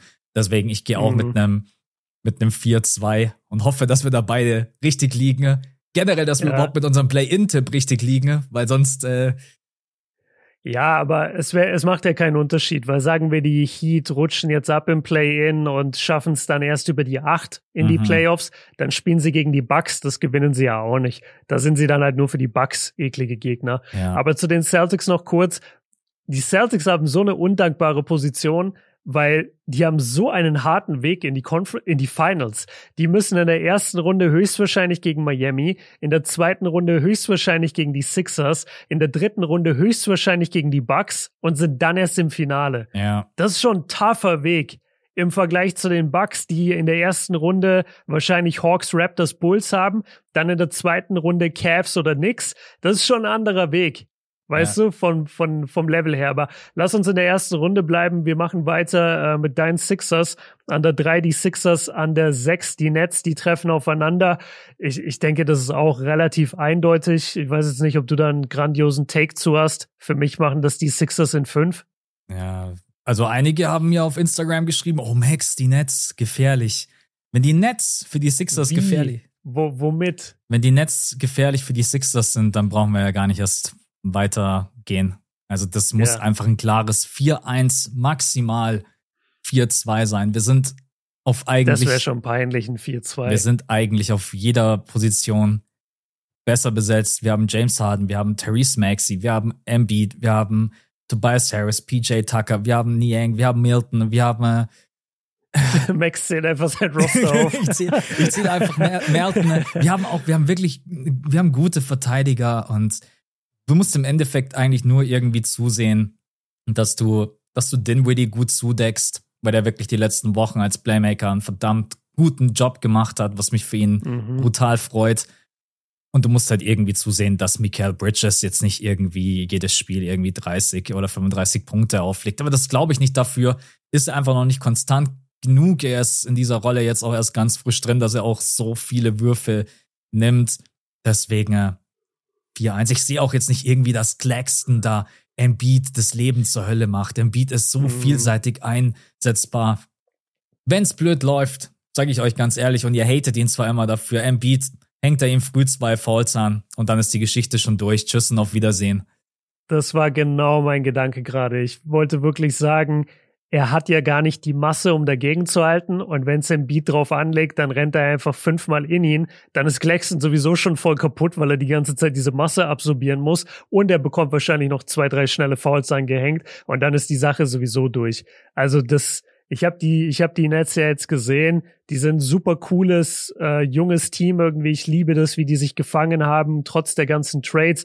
Liebe die Entwicklung von Michael Claxton, hast du schon angesprochen. Den Dinwiddie macht einen guten Job. Ich, ich mag dieses Team irgendwie, Cam Johnson, aber sorry, nein. Also die haben keine Chance gegen die Sixers. Und wenn sie sich ein Spiel holen, ist geil. Da würde ich zum Beispiel sagen, die Grenze ist 0,8 Games. weißt du, mit geil, ich, ja. Ja, ich, ich bin richtig im Gambling-Mode, auch wenn ich überhaupt nicht gamble, aber ich habe gerade diese ganzen Lines irgendwie vor mir und denke mir so, also sie könnten ein Spiel gewinnen, ich bin aber nicht 100% sicher, dass sie eins bekommen und dann komme ich so bei 0,8 raus. Mhm. Ich glaube nicht, dass ein Sweep wird. Ich glaube, es wird 4-1 und äh, das ist dann eine gute und erfolgreiche Saison für Brooklyn und, und damit ist die Geschichte zu, finde ich. Ja, und dann okay. kommen wir eigentlich zum für mich persönlich spannendsten Duell, weil mhm. ich da jetzt nicht drauf blicke und denke mir zu 100 Prozent gibt es da für mich den ganz, ganz klaren Favoriten. Ich kann einfach nur so ein bisschen versuchen zu argumentieren, warum ich glaube, dass die Cavs einen kleinen Vorsprung haben, aber das wäre zum Beispiel eine Serie, bei der ich mir vorstellen könnte, dass die auch in sieben geht. Könntest du dir das auch vorstellen? Ja, sechs oder sieben habe ich auch. Was wäre, was, was müsstest du dann? Was ist die Line? Genau, was ist die Line? 2,8. Ähm, okay. Nee, weil, weil, ich, weil ich gar nicht genau sicher bin. Ja, 2,8, 2,8 Games für die Knicks, das ist eigentlich ganz gut, weil ich mir nicht sicher bin, ob die Knicks wirklich drei Spiele gewinnen können gegen dieses Cavs-Team. Ich, ich glaube, ich bin da auch so ein bisschen Defensiv-Romantiker und äh, werde es auch immer bleiben und werd vielleicht sogar eines Besseren belehrt, aber die beste Defense der NBA, mhm. dieser Frontcourt, der da hinten steht mit Mobley und mit Allen, das, das sagt Problem. für mich schon alles aus. Da, da kommst du, vor allem als Randall, ja, Randall kann auch den Dreier, Randall kann auch weit raus. Das kann Evan Mobley aber auch. Mhm. Evan Mobley kann auch dich draußen auf Dreier verteidigen und der ist so lang, der hat so lange Arme, da siehst du den Korb nicht mehr. Also ich, ich habe ein bisschen Sorge um die Knicks, dass sie ja einfach keine Antwort finden auf diesen Frontcourt. Und, und wie auch, weißt du, dass ganz wenige Teams in der NBA hätten darauf eine Antwort. Das wird sehr, sehr, sehr, sehr schwer für die Knicks. Ähm, trotzdem will ich Brunson nicht unterschätzen, Quickly nicht unterschätzen, ähm, Barrett nicht unterschätzen. So, das ist eine geile Mannschaft, Randall. Aber ich, ich würde mit den Cavs, sorry, ich würde mit den Cavs gehen und würde sagen, nee, ich gehe in sieben. Ich sag 4-3. Ich sag 4-3 Cavs. Ah, ich habe mich gerade, während du alles so ausformuliert hast, habe ich mir gedacht, ja, 4-2, 4-2. Ah, okay. Ich, ja. ich, ich glaube einfach, dass Barrett und Randall in dieser Serie große Probleme haben werden, hochprozentig zu scoren. Und mhm. du brauchst einfach die Produktion von den beiden. Wir hatten ja vor, ich weiß gar nicht, vor einer Woche oder sowas, hatten wir das, den geilen Schlagabtausch zwischen Jalen Brunson und Donovan Mitchell, die im ersten Viertel beide komplett durchgedreht sind. Ähm, mhm. Und das kann natürlich schon mal passieren. Aber ich glaube, dass im Frontcourt kommst du schwer an gegen Evan Mobley und Jared Allen, die da einfach beide einen überragenden Job machen. Und das. Ja. Die, die nächsten müssten vielleicht irgendwie gleich das erste Spiel stehlen, dass man vielleicht mhm. irgendwie da so, wenn, das ist manchmal auch echt so ein Punkt, das haben wir jetzt heute noch gar nicht erwähnt. Das erste Spiel sind manche noch nicht so zu 100% im Playoff-Modus, sind noch nicht ganz wach. Also wenn man dann mhm. auswärts ein Spiel klauen möchte, dann ist meistens das das beste Game, was man erwischen kann. Äh, aber ja, letztendlich muss ich auch sagen, die Cavs haben einfach auch eine echt gute Saison gespielt. Ich liebe das Team. Ich muss aber auch sagen, die Knicks haben auch eine gute Saison gespielt, aber die Offense reicht mir nicht. Deswegen, ich sag 4-2. Ich glaube nicht, ja, okay. ich würde jetzt im Bracket, würde ich 4-2 tippen für die Cleveland Cavaliers und dann wäre es trotzdem eine geile Saison gewesen für die New York Knicks. Aber ist für mich der größte ähm, ja, Überraschungskandidat eventuell im Osten, dass die sich da durchsetzen können, aber es wird schon sehr, sehr schwer. Da müssen Randall und Barrett schon auf dem absoluten Top-Niveau spielen und Quickly als Sixth Man muss von der Bank keine Ahnung was droppen. Ja, und vor allem müsste Donovan Mitchell und Garland müssten ja wirklich die Offensive so ein bisschen auch an die Wand fahren, mhm. damit es funktioniert. Und das sehe ich eigentlich nicht. Donovan ist so Playoff erfahren. Ja, wann war das letztes oder vorletztes Jahr? Da, da hatte er natürlich seine, seine Schwächen. Aber ich, ich glaube, mit einem vernünftigen Team, so wie er es jetzt bei den Cavs hat, ich glaube nicht, dass Donovan da die Playoffs verkacken wird. Und dann hast du diesen Frontcourt hinter dir. Also ich, ich glaube nicht, dass, dass die Knicks am Ende die Chance haben werden, aber es wird knapp. 4-2, 4-3, sowas tippen wir. Ja. Ähm, und dann können wir eigentlich in die Western Conference gehen und da auch mit den Play-in-Matchups anfangen, wo wir jetzt an der 7 und wir müssen sie mal ganz kurz loben, die Lakers haben, die ja die Dreiviertel der Saison an der 13 rumgegammelt haben und wir immer gesagt haben, ey, die Lakers müssen jetzt mal kommen. Aber, und das werde ich für immer verteidigen, diesen Take, weil wir damit einfach recht hatten, Max. Wir beide haben immer gesagt, ey, die Lakers vom Talent her, können easy in den Playoffs spielen. Und da würde alleine ein gesunder AD und ein gesunder LeBron reichen. Jetzt hatten sie zum Ende der Saison einen gesunden AD zum einen. Sie hatten hier und da einen LeBron, der da war, aber auch viel verletzt war. Und sie haben natürlich zu Trade Deadline unfassbar viel gemacht. Sie haben Westbrook losgeworden. Sie haben komplett neues Roster hingestellt. Jünger, länger, tiefer geiles Roster, was da steht. D'Angelo Russell liefert komplett ab. Ähm, Vanderbilt, geiler Verteidiger. Und, und so hast du es halt plötzlich geschafft, dass du total verdient da an der sieben stehst. Und jetzt ist die Frage gegen die Timberwolves. Sagst du, das Duo-Die-Spiel gewinnen die Lakers oder die Wolves? Die Lakers haben viel mehr Erfahrung. Die Lakers haben mehr Superstar-Power. Die Lakers haben jetzt wahrscheinlich auch, wenn man alle Faktoren zusammennimmt, dann die bessere Defense. Mm, Du stellst ey, Sie haben sich auf der Bank nicht geschlagen. die haben sich auf der Bank nicht geschlagen. Sie haben aktuell auf jeden Fall auch so ein bisschen das Momentum auf ihrer Seite. Wir haben jetzt gegen die Jazz natürlich auch nicht gerade eben äh, Traumbasketball gespielt. Aber du kannst zum Beispiel Towns, glaube ich, ganz gut verteidigen mit AD. Du kannst Edwards ganz gut verteidigen mit Vanderbilt. Hm, ich sehe aktuell nicht so wirklich jemanden, der dann LeBron James stoppt. Auch wenn ich sagen muss, Drive und Midrange gab es in der Saison auch schon ein paar Spiele. Das war übrigens auch gestern Abend so. Also wenn der seine ganzen Dreier nicht trifft, dann hat er, glaube ich, plus vier oder fünf Field Goals aus dem Zwei-Punkte-Bereich.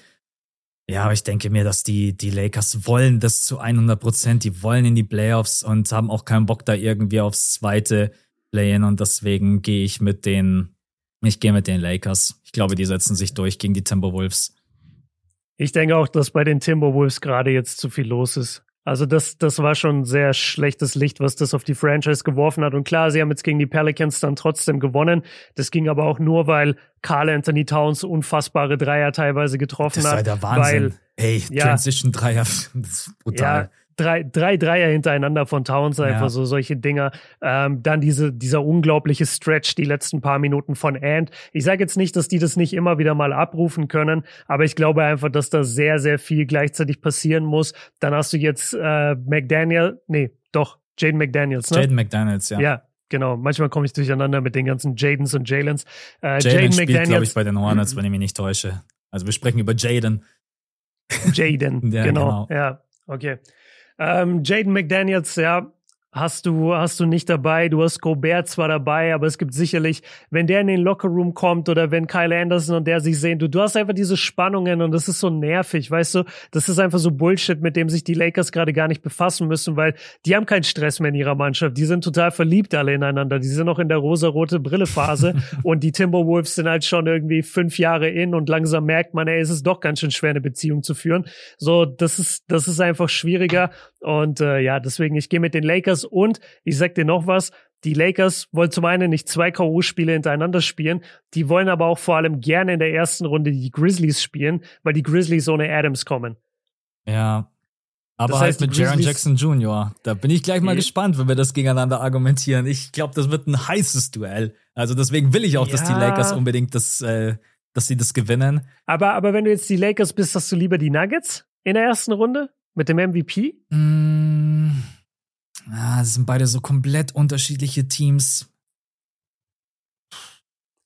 Also, wenn ich es mir aussuchen könnte, ich würde das junge Team nehmen, wo der Superstar jetzt irgendwie vor zehn Spielen noch gesperrt war, weil er komplett ich, durchgedreht ist, wo der Big Man fehlt, da, da wäre ich gerne. Da, ich, gegen die würde ich lieber spielen. Ich würde auch die Grizzlies nehmen, alleine weil du einfach total geschwächt bist. Ohne Steven Adams, was du gerade eben angesprochen hast. Und du hast auch Brandon Clark nicht mit dabei. Das vergessen genau. viele. Der hat in den letzten ja. Playoffs Guter unglaublich Punkt. viele Minuten abgerissen. Äh, mhm. Da hat mhm. Steven Adams zum Beispiel äh, in manchen Spielen überhaupt nicht gespielt. Brandon Clark hat dann die Minuten übernommen. Nee, du willst nicht gegen die Nuggets spielen, jetzt nicht unbedingt. Ja. Also deswegen, ich glaube okay. schon, dass die Lakers auch sagen, hey, gib uns das Frischfleisch, äh, die mhm. die ganze Saison eben nur mit anderem Zeug beschäftigt sind dann, äh, okay, schicken wir die Lakers weiter. Die Timberwolves haben dann aber natürlich immer noch die Chance im zweiten Play und das wären dann die Pelicans gegen die Thunder. Mhm. Zwei junge Teams. Erstmal großes Lob an OKC, egal wie die Saison da jetzt noch äh, enden sollte. Ich glaube, die haben bewiesen, was sie jetzt schon für ein gutes Team sind. Sie haben sich alle weiterentwickelt. Ich habe bei jedem Spieler einfach einen Entwicklungsfortschritt gesehen. Es kommt Chad Holmgren mit dazu in der kommenden Saison. SGA, sicherlich einer der Most Improved Player Kandidaten. Josh Giddy lieben wir beide. Das ist einfach unglaublich interessanter Spielertyp. Ähm, du hast, du hast eine gute Defense. Aber die Pelicans haben ein bisschen eine bessere Defense. Und ich glaube, das wird mhm. vielleicht auch den Unterschied machen. Sie haben mit McCallum und Brandon Ingram haben sie eine ordentliche Shot, äh, On-Ball Shot Creation. Sie haben mit Herb Jones und solchen Typen. Ne? Uh, Herb Jones, der jetzt auch die letzten Spiele richtig stark gespielt hat, also auch from, from Deep, was er da getroffen hat.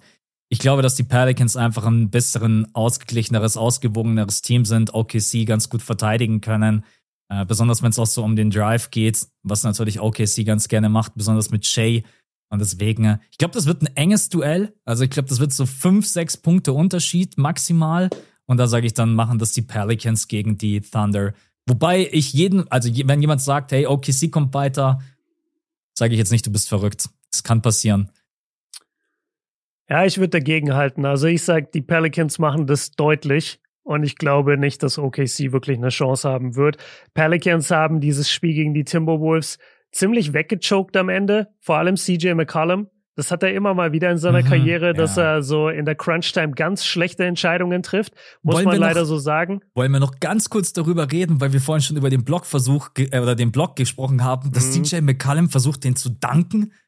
Also, dass der da überhaupt ja. hochgeht, also das sieht man so selten. Er, es war eine richtig skurrile Situation. Ja, genau, also das war, aber dann hatte er auch noch ein paar Turnover, er hat ganz schlechte Würfe genommen und ich hätte den Ball viel lieber öfter in der Hand von, von Ingram gesehen. Ich habe auch immer geschrien, wenn McCallum dann den Ball hatte, gib doch endlich mal den Ball ab, so du weißt gerade, mhm. du hast es gerade nicht, so was auch immer du tust, du hast es gerade nicht. Oh ja, und dann wurde er zur Krönung halt da noch komplett abgeräumt. Ähm, aber ich glaube, die Pelicans sind deutlich besser als die Thunder, ähm, vor allem von der Defense, aber auch vom Scoring her. Also ich vertraue einem Ingram und einem McCallum eigentlich mehr als jetzt einfach nur der, der alleinigen Feuerpower von Shea und, und von Jalen Williams und solchen Leuten. Weißt du, da vertraue ich einfach Ingram und, und McCallum mehr. Ähm, ich glaube, dass Routine in so einem Duo-Die-Spiel eine Menge hilft und ähm, ja, da, da muss ich einfach mit den Pelicans gehen. Und selbst wenn es dann auf Pelicans Timberwolves geht, das wird zum einen ein sehr, sehr geiles Spiel, weil wir da halt jetzt schon das Duo-Die-Spiel hatten und jetzt dann zwei, zwei äh, nicht zwei Tage, aber so fünf, sechs Tage später haben wir dann das nächste Duodai-Spiel zwischen den beiden, wenn wir jetzt weitergehen und sagen, die Pelicans gewinnen, die Timberwolves verlieren, dann treffen die beiden aufeinander um Platz acht. Und da bin ich dir ehrlich, da kann ich es überhaupt nicht sagen. Ich würde da wahrscheinlich auch mit den Pelicans eher gehen, weil ich einfach sage, Ain Towns trifft nicht mehr so in, in so einem Spiel. Mm.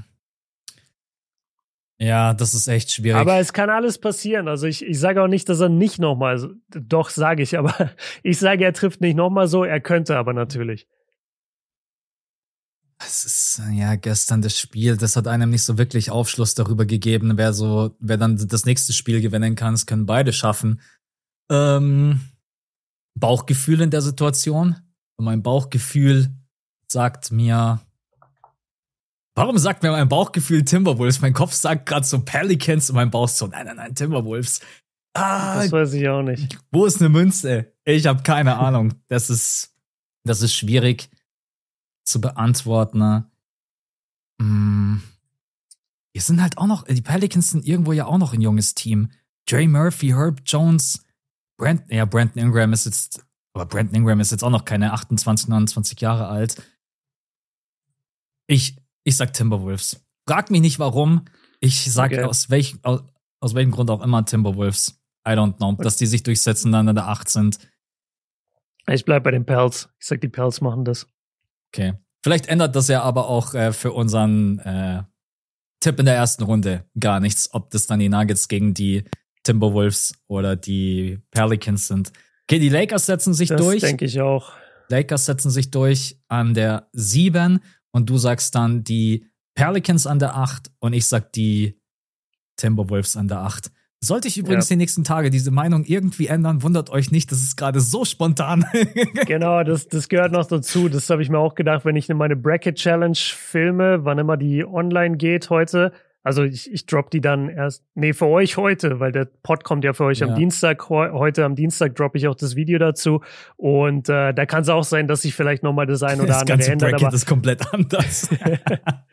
Wandern der sieben. Ja. Nee, geht gar nicht. Aber Nee, ich, ich glaube an die Pelicans. Ich glaube, die, die haben gestern einfach einen richtig schlechten Abend erwischt. Die Timberwolves sind sehr guten. Und die Timberwolves müssen jetzt erstmal mit den ganzen Problemen, die sie jetzt haben, kein McDaniels, Gobert-Stress, mhm. ähm, müssen die jetzt erstmal in diese zwei Play-in-Games gehen. Also das, ich glaube da an die Pelicans. Aber dann, dann lass uns die erste Runde tippen. Dann haben wir äh, eins gegen acht. Das ist Nuggets. Dann entweder eben gegen Wolves oder Pelicans. Ich sag Pelicans, du sagst Wolves. Ich sage, es macht keinen Unterschied und die Nuggets hauen beide weg. Ja. Sondern okay. wieder die Frage, wie viele Spiele. Boah, und ich glaube, das wird, das wird für beide kein, kein schönes, keine schöne Serie. Es kann vielleicht sogar ein 4-1 sein. Egal, ich bin auch mehr bei 4-1 als 4-2. Ich traue ihnen beiden theoretisch zu, dass sie auch ein zweites klauen. Aber ich, ich glaube, ich bin bei 4-1. Ja, ich auch. Also die Nuggets haben jetzt natürlich die letzten Wochen nicht mehr zu 100 Prozent überzeugt.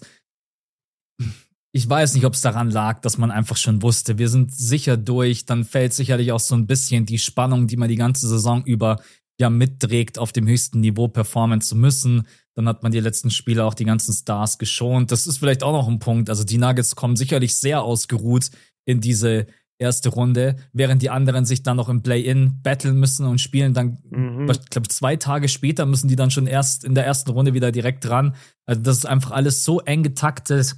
Ja, und dann, ja, hast du, du hast Jamal Murray, du hast Michael Potter Jr., du hast Jokic, du hast, du hast wirklich auch eine schöne Rotation in diesem Jahr mit Brown, mit Caldwell Pope, du hast genügend Shooting. Hm, die Defense haut mich immer noch nicht vom Hocker, aber das ist in der ersten Runde mal noch egal in der zweiten Runde mhm. und in den Conference Finals wird das dann wesentlich entscheidender. 4-1. Egal, ob jetzt mein Tipp richtig ist oder dein Tipp. Egal, ob gegen die Pelicans oder gegen die Timberwolves, die Nuggets gewinnen das 4-1. Okay, ja, habe ich auch aufgeschrieben. Dann ist das nächste Matchup Grizzlies gegen Lakers. Mhm. So wie wir jetzt getippt haben, dass die Lakers das erste Play-in-Game direkt gewinnen. Grizzlies, Lakers. Du machst natürlich einen guten Punkt, den du vorhin gebracht hast, war Jaron Jackson Jr. Mhm. Dass der Typ mit seiner Defense SAD schwer machen wird, ist irgendwo klar. Aber Kommt drauf an, auf welchen AD er trifft. Auf den AD. Ich bin selbstbewusst, ich bin ein Monster, ich bin ein Top 10 Player oder ich bin AD. äh, ich bin schüchtern, zurückhaltend, attackiere überhaupt nicht und du siehst mich das ganze Viertel nicht. Es gibt diese zwei ja. Versionen, das ist so. Und die Lakers-Fans wissen das auch und regen sich drüber auf. Und ich kann mich auch drüber aufregen. AD muss eigentlich mhm. jedes Spiel spielen wie ein Top-10-Player. Und dann würde ich einfach sagen, Lakers in sechs. Aber kriegst du den AD andauernd? Was glaubst du, reine Spekulation jetzt, aber was ist das? Ist es was Mentales? Ist es was Körperliches, dass er manchmal einfach vom Körper her, ich kann mir nicht vorstellen, dass der Typ müde ist, der ist gebaut wie ein absoluter Modellathlet, aber hat der, hat der manchmal einfach Schmerzen und spielt trotzdem und kann ist deswegen sein, ja. mehr passiv? Oder ist es was Mentales, dass er nicht immer dieses Selbstbewusstsein abrufen kann? was ich mir aber schwer vorstellen kann, weil die haben ja Ment die haben ja Mental Coaches und so bei den mhm, Lakers, die ja. werden ja, die werden ja so krass darauf präpariert auf diese Spiele, auch von dem mentalen Aspekt her. Aber das ist eigentlich echt eine gute Frage. So, warum ist AD manchmal so und manchmal so? Ja, ich habe das nur beobachtet, dass wenn das Spiel so ein bisschen zu AD hinkommt, wisst, wisst ihr, was ich meine, dass die ersten Würfe gut fallen und er das auch mhm. gar nicht mhm. irgendwie selber erzwingen muss und er kommt dann irgendwie so durch Zufall in seinen Flow, dann ist er fast nicht aufzuhalten. Ne?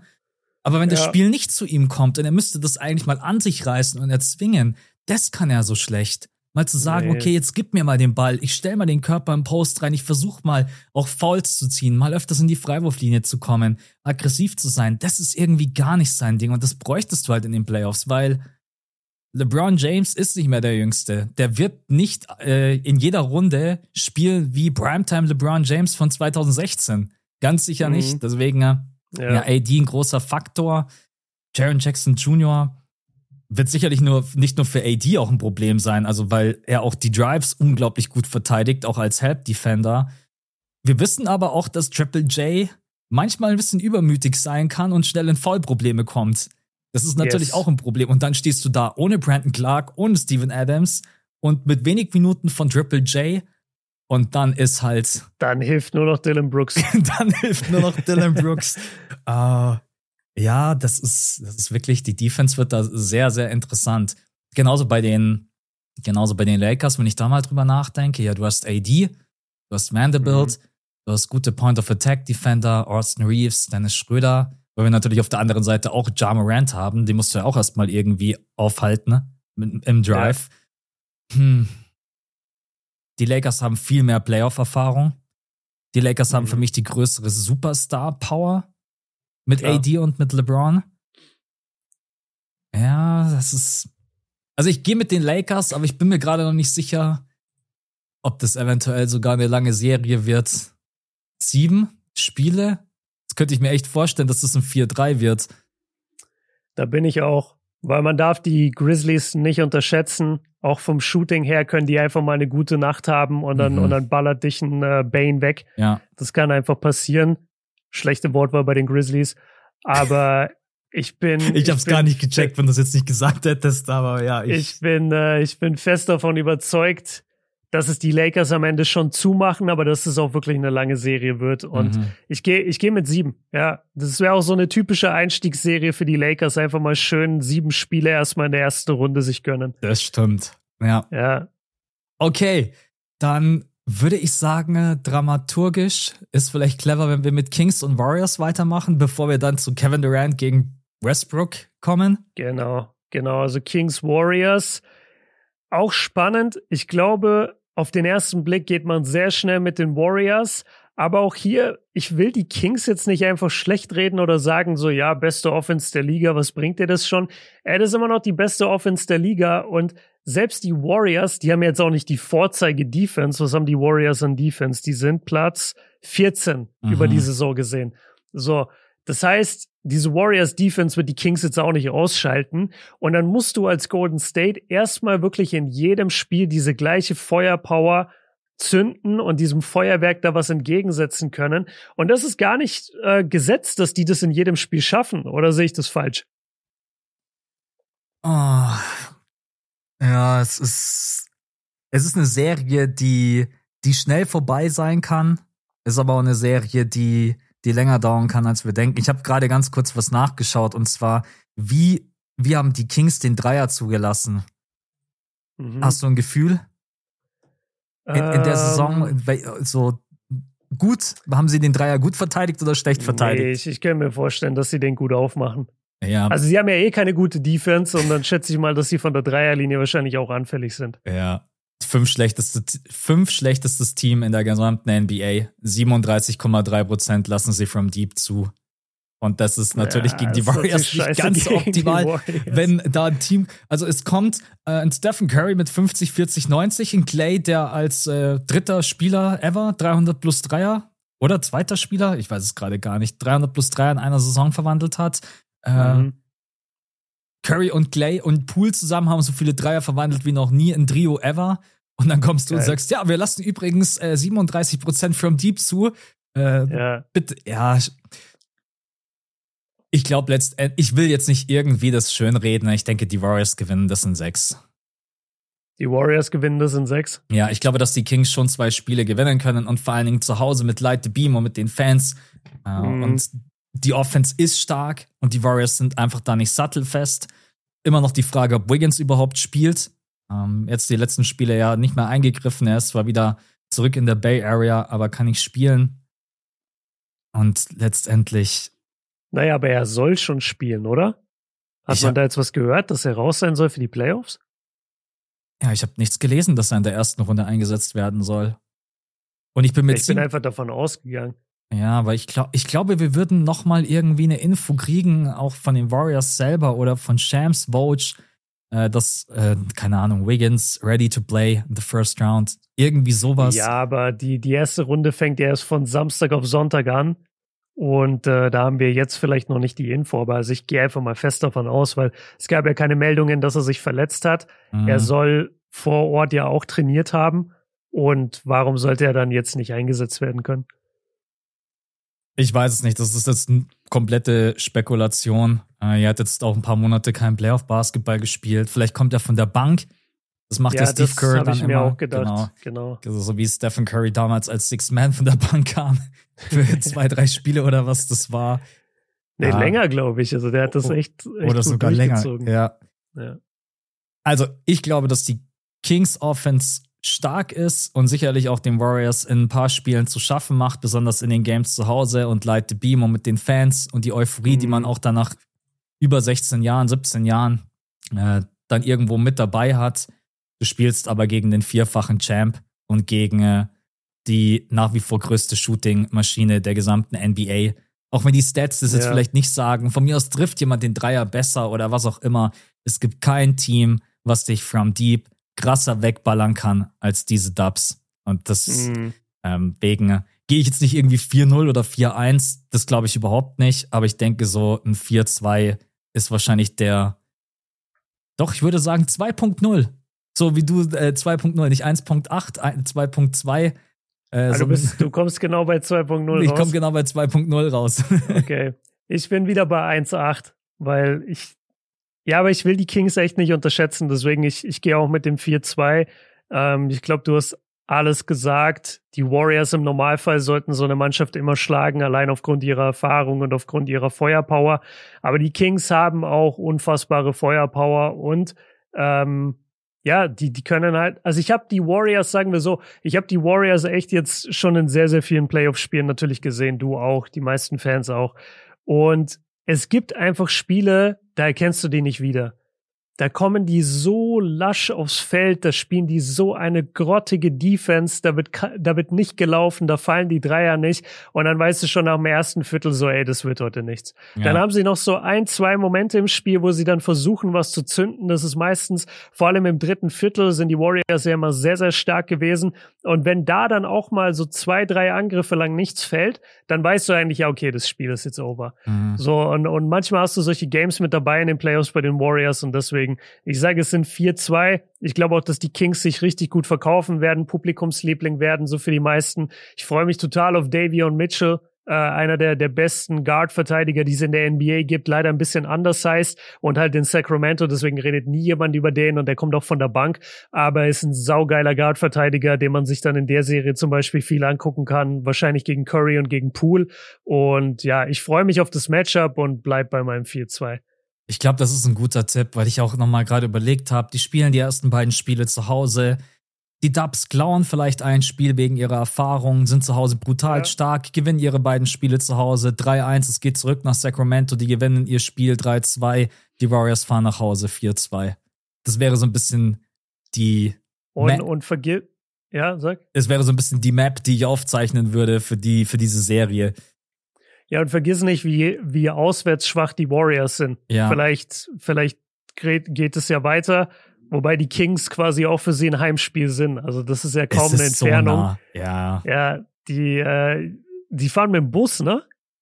Die ich, fliegen ich, gar nicht. Ich habe ich hab keine ich glaube, Ahnung, aber ich glaube, ich glaube, Siebes hat mir das, Siebes hat mir das, glaube ich, gestern gesagt. Der meinte so, ey, die, die fliegen gar nicht, die fahren mit dem Bus so nah. Ist das, das ist so ein bisschen wie bei Chicago, Milwaukee. Ja. Das kannst du halt auch fliegen, aber da ist der Flug 25 Minuten. Mhm. Ja. Ja, ja muss man sagen, das ist noch ein wichtiger Bus. Punkt, den Björn hier mit reinbringt. Also die Location, du hast kaum Erschöpfung, du kannst mhm. dich ausruhen, das ist was ganz anderes, als wenn du hier jedes Mal irgendwie fünf, sechs Stunden durchs Land fliegen musst. Deswegen das auch noch ganz kurz als Erwähnung. Ich hätte mir eigentlich die ganzen Tipps mal mit aufschreiben sollen. ich habe alles mitgeschrieben. Ah, ich habe alles mitgeschrieben. Ist perfekt, weil da kann ich das so ja. später mal im Video eins zu eins Oh Gott, nein, Spaß beiseite. Ich überlege mir das dann nochmal. Aber ich glaube, wir sind bisher eigentlich ganz gut unterwegs. Ich mag unsere, unsere bisherigen mhm. Tipps. Jetzt kommen wir zum letzten Duell und ich habe es noch nicht gesehen, aber hat PG irgendwie was gesagt? Ey, ich schaue, dass ich ready bin für die erste Runde. Ich habe äh, ich hab das vor. Wenn du es nicht gesehen hast, warum fragst du mich dann? Nein, ich habe ich hab noch nicht den Beweis gesehen, dass Paul George das irgendwo selber gesagt. Jetzt pass auf, Paul George. Wir müssen das ganz kurz. First Round. Weil das für mich schon einen riesengroßen Unterschied macht, ob Paul George in der ersten Runde mitspielen kann oder nicht. Mhm. Uh, so. Ja, dann mache ich mal den Klassiker und gehe einfach auf Twitter und gebe das so ein, dann kommt meistens was ich glaube, er hat das in irgendeinem Pod gesagt, in dem er auch erst heute für uns und für euch gestern ähm, mit dabei war. Äh, da, da, da. Ja. ja, er ist fragwürdig. Was? Er ist fragwürdig. Also es bedeutet, er ist okay. nicht komplett out, nicht mal fürs erste Spiel. Es kann okay. sein, es kann sein, dass Paul George im ersten Spiel direkt mit dabei ist. Mhm. Da,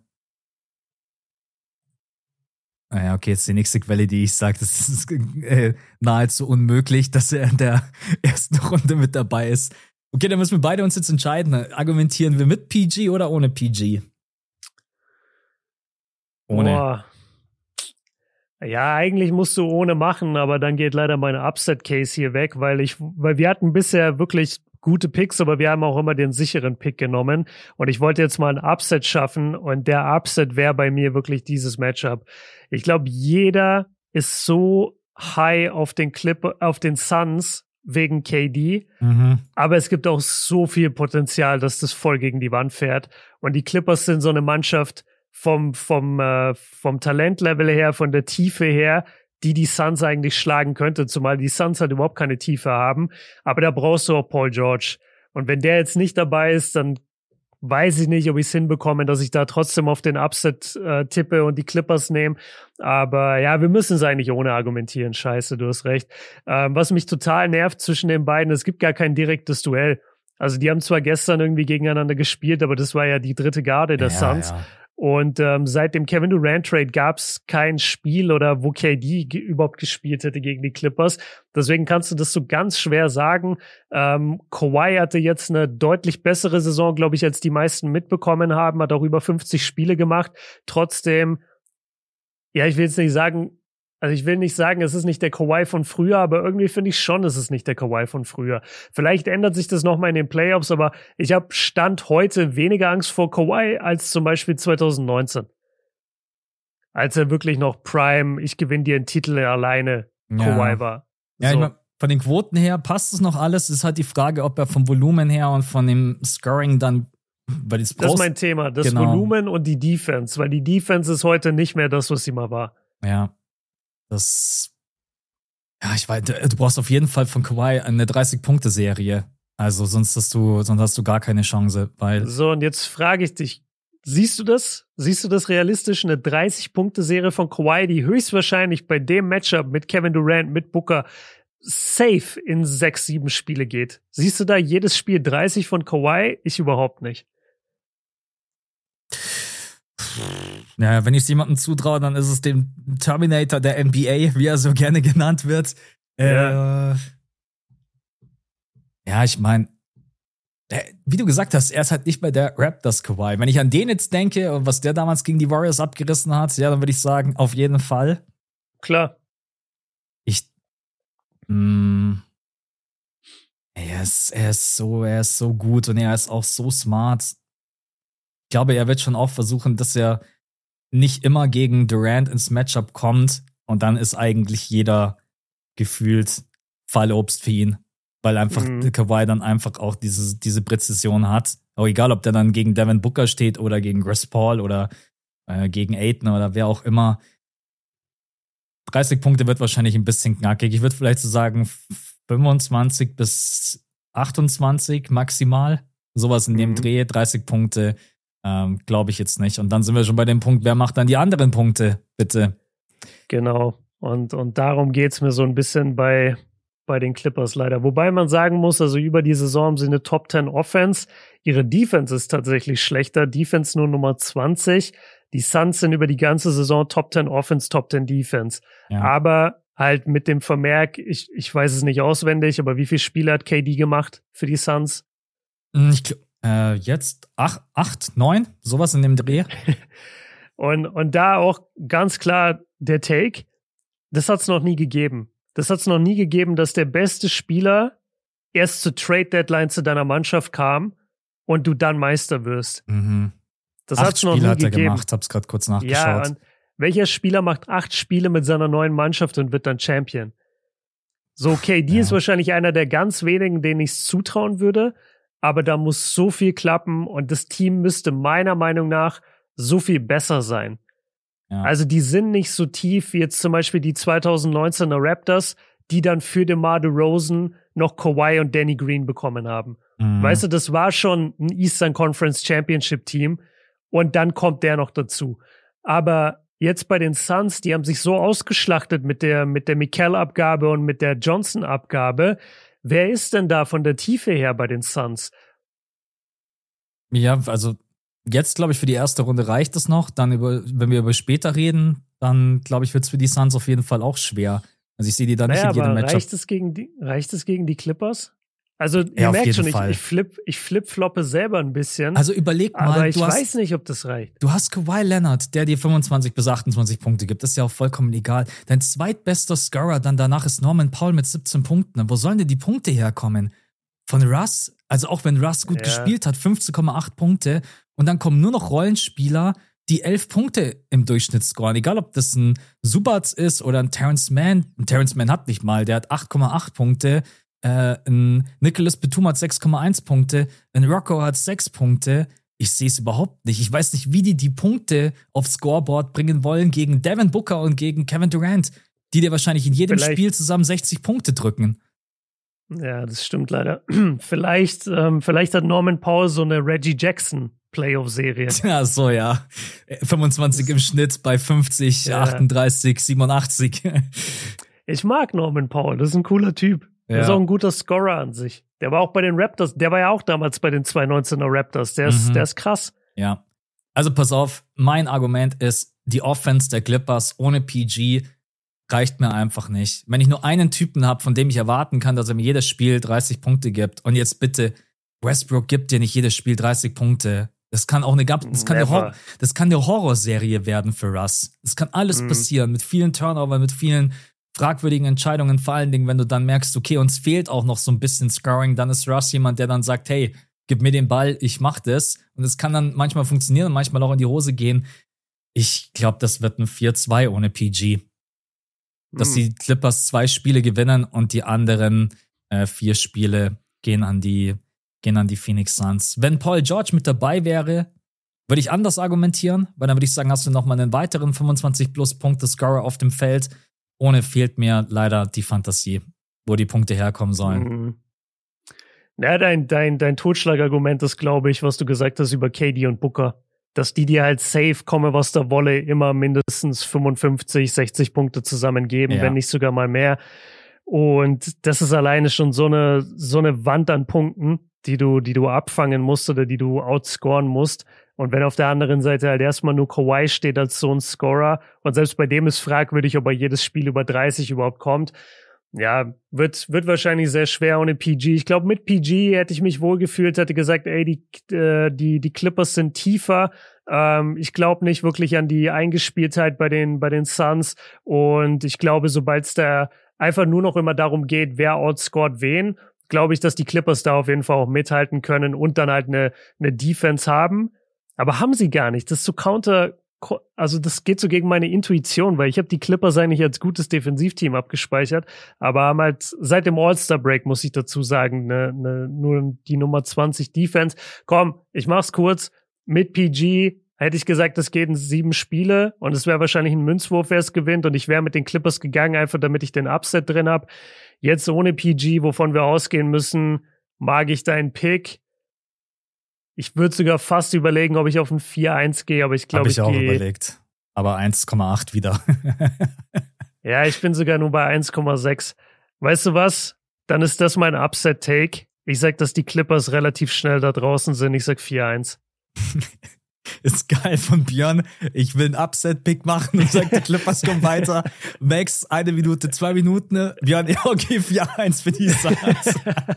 Aber nur der Paul George-Personalie geschuldet. Ja. Ich sehe das sonst wirklich nicht. Ich glaube, Leute unterschätzen auch, wie wichtig Paul George ist bei dieser Mannschaft und wie krass der halt einfach Kawhi so ein bisschen den Rücken frei hält und einfach ähm, Räume ja, der, der Rob, der ja Räume schafft und der Robin ist zu Batman. Der macht so viel, was Kawhi braucht, was gar nicht auf dem Feld wirklich äh, auffällt oder auf dem Scoreboard. Ich sag 4-1 Clippers und tendiere aber auch stark zu, äh, sorry, 4-1 Suns und tendiere aber auch stark zu 4-2 Suns. Also eins von beiden wird's. Ja. Und dann sind wir durch. Captain, okay, Captain Obvious, alles getippt, wie es jeder wahrscheinlich getippt hätte.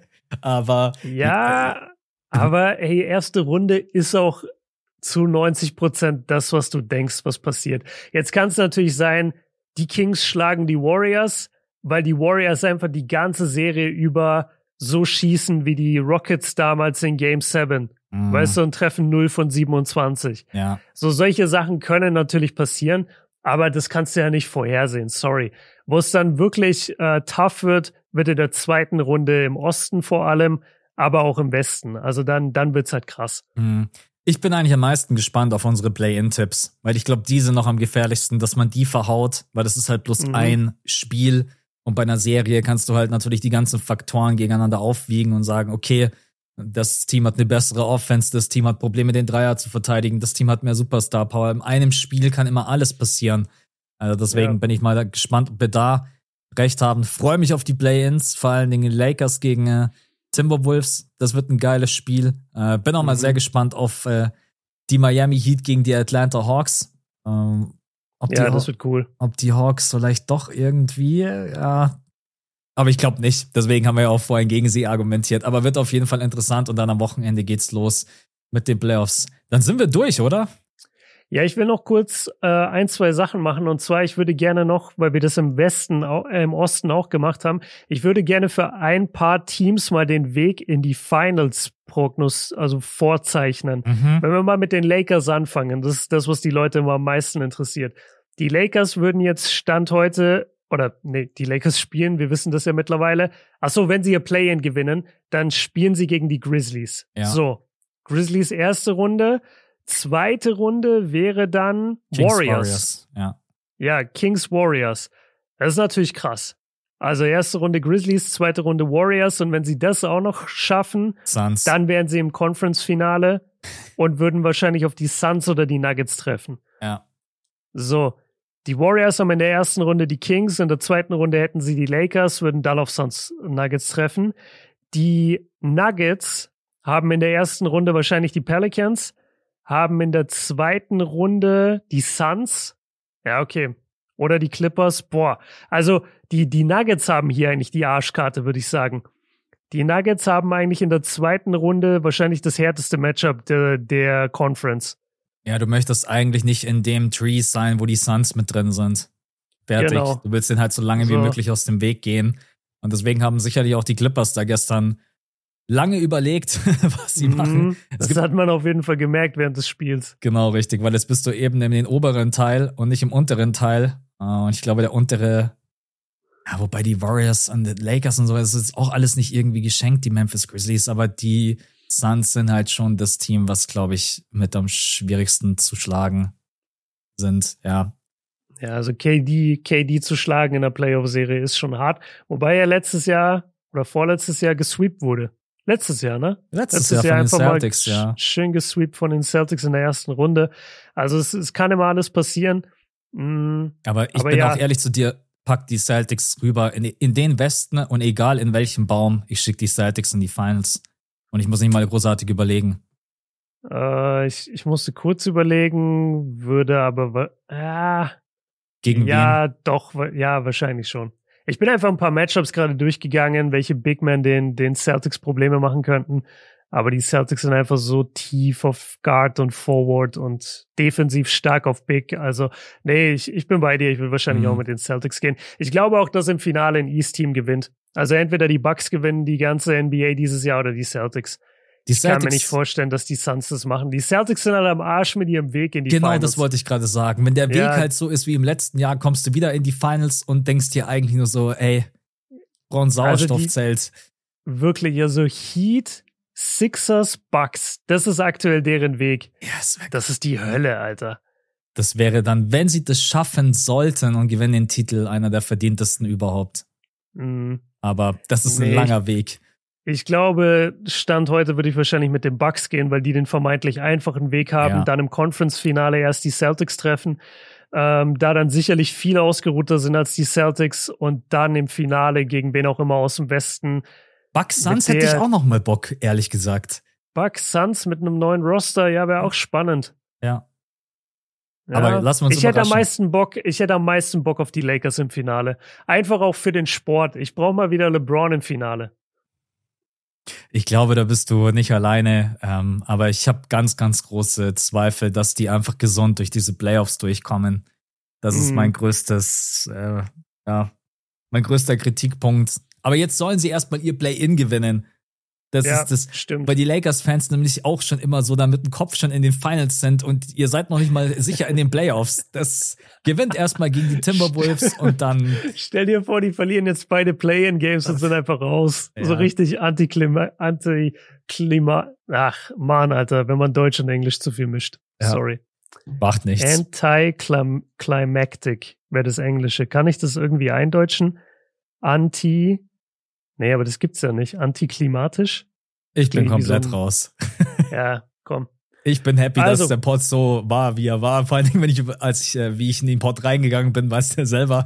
Deswegen war das das ja. absolute äh, Optimum.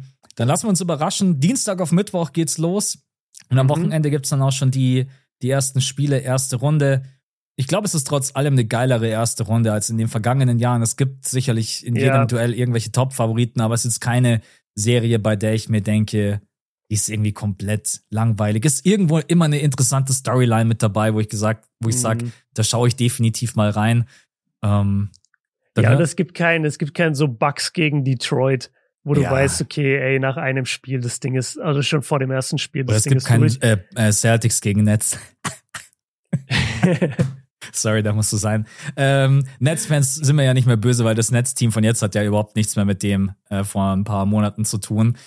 Dann hören, hören wir beide hören wieder. Alter, jetzt geht's bei mir auch los. Wir beide ja. hören uns wieder am also Sonntag. Wir, wir beide hören uns Sonntagmorgen, besprechen dann schon den ersten Playoff-Tag. Mhm. Weil von Samstag auf Sonntag sind die ersten Playoffs gewesen. Ersten Playoff-Games, das wird geil. Leute, wenn ihr dabei sein wollt, äh, gerne bei Patreon abchecken, ist in den Show Notes. Wir packen es auch immer mal in die Story. Ähm, ja, ihr supportet damit die Show, ihr bekommt eine zusätzliche Folge. Gerade in den Playoffs lohnt sich das. Wir sind mittlerweile fast 1000. Wir überlegen uns ein fettes äh, Special auf jeden Fall, wenn die 1000 geknackt sind. Und ja, so viel von Stream. uns. 1000 Stunden Stream. Das ist so richtiger Bullshit einfach. So, ich hasse das immer, wenn die Leute sagen, yo, mach mal Special äh, 60-Tage-Stream, wenn du so 60.000 Abos geknackt hast. So, ja, natürlich. Ja, Digga. Manche Leute 60 sind Tage sind die ganzen Playoffs. Ja. Ähm, nee, okay. Also Max, danke dir, es hat mega Bock gemacht. Äh, ja. Komm gerne öfter mit dieser Laune in den Pott. Das ist auf jeden Fall witzig, kann ich empfehlen. Ähm, Leute, danke euch fürs Zuhören. Wir hören uns am Sonntag wieder. Wir hoffen, es geht euch gut. Genießt die Playoff-Zeit und äh, ja, wir hören uns Sonntag. Bis dahin, haut rein. Ciao. Ciao.